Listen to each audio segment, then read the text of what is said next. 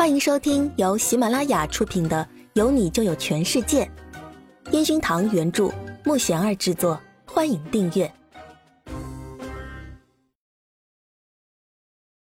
第六十五集夏可儿生日会。你别给大家太大压力，等休息好回来再说。大家放松休息就好，回来我们再一起创新纪录。大家都高呼陈焕宇的名字，让陈岩峰紧绷的神经一下子泄了气。他轻拍了拍陈焕宇的肩膀，在看着大家开心的样子，他也忍不住笑了起来。大家都开心的往各自的工作区域走去，宁菲菲跟在阿全的身后，不知道两个人嘀咕着什么。苏子玉走到自己办公桌，放下手里的记录本，伸了个懒腰。昨晚的剧烈运动。今天还让他觉得浑身都很累。陈焕宇不知道何时站在他身旁。忙完了吗？走吧。张队等一下还有事情交代，你先走吧。苏子宇偷瞄了四周，还好大家都还沉浸在带薪休假这件事中，根本没有注意到苏子宇这边的情况。好，忙完了给我电话。陈焕宇看着四处张望的苏子宇。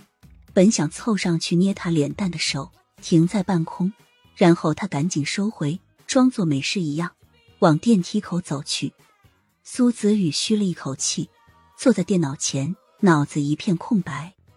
以后真的要这么提心吊胆吗？如果公开了会怎么样？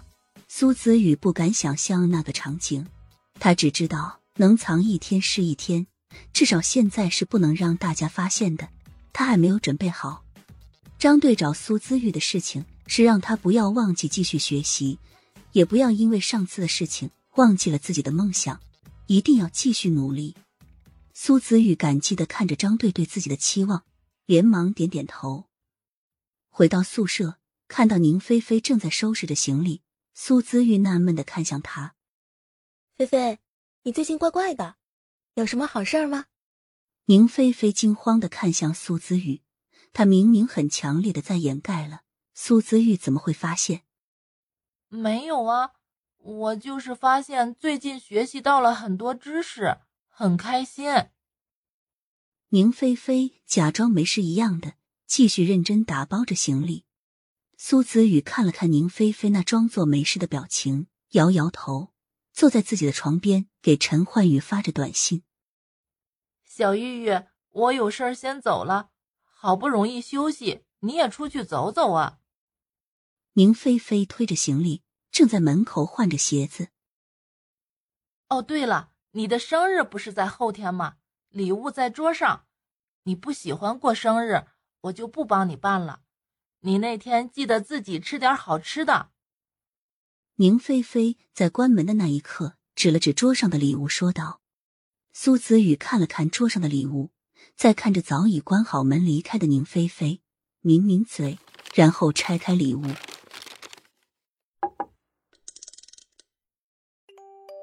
看着眼前的旋转木马音乐盒，想到以前跟宁菲菲说过，最喜欢的礼物是这样唯美的摆设品，因为看起来让人觉得生活在里面会很幸福。苏子宇摆放好礼物，看着手机里陈焕宇发来的微信，忙完了吗？嗯刚忙完，苏子宇打着字。正在这时候，公司群里正聊得热火朝天。苏子宇知道今天是夏可儿的生日，大家正准备去帮她庆生。苏子宇也接到他的邀请，但是陈焕宇说不去参加，所以他当时没在群里确认。小玉，你来了吗？夏可儿在群里艾特苏子宇，苏子宇直接截图。把夏可儿发来的消息发给陈焕宇，他很难选择，不知道该不该去参加，因为他其实更想跟陈焕宇在一起。宝贝，想去吗？陈焕宇发来微信，感觉不去不好，他都那么热情邀请我了。苏子宇不知道，其实陈焕宇收到了更多夏可儿的邀请，他只是简单的说有事拒绝了。可是，如果苏子宇去参加了这次生日会，自己今晚想跟他待一起的计划就会泡汤。那我陪宝贝一起去吧。陈焕宇想到，只要跟苏子玉在一起，去哪里都可以。好的，我在小区门口等你。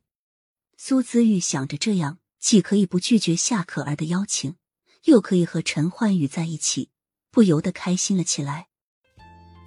夏可儿生日会在五星级酒店办的，现场还来了很多他熟悉的记者。苏子宇和陈焕宇刚到的时候，就看到阿全和宁菲菲也刚好到，但是看起来好像不是简单的一场生日会，而是一场专辑发布会一样。现场不仅来了记者，还来了一些热衷追捧他的粉丝们。苏子宇一看这样的情景。就知道夏可儿是想借用生日会把自己的新专辑炒热，可是为什么公司群里的同事没有谈及到这件事？难道大家见怪不怪了？陈焕宇轻轻的在苏子玉耳边说道：“等下可能我需要配合他一下，你不要太介意。”陈焕宇刚说完这句，只见夏可儿穿着很仙的长裙，十足像个甜美的公主一样，冲陈焕宇的方向走过来。焕宇。没想到你会来，真是太惊喜了。夏可儿那温柔的声音，让站在旁边的苏姿雨感觉怪怪的。而早已准备好鲜花和礼物的陈岩峰，将东西递给陈焕宇。在记者的拍照下，夏可儿好像幸福的不得了，而陈焕宇只是礼貌的冲镜头微笑。苏子宇还木讷的站在原地，看着前方拍照的两个人。他以为大部分的人生日都会跟宁菲菲上次举办的一样，他还真的没想到，一场简单的生日可以变成这样。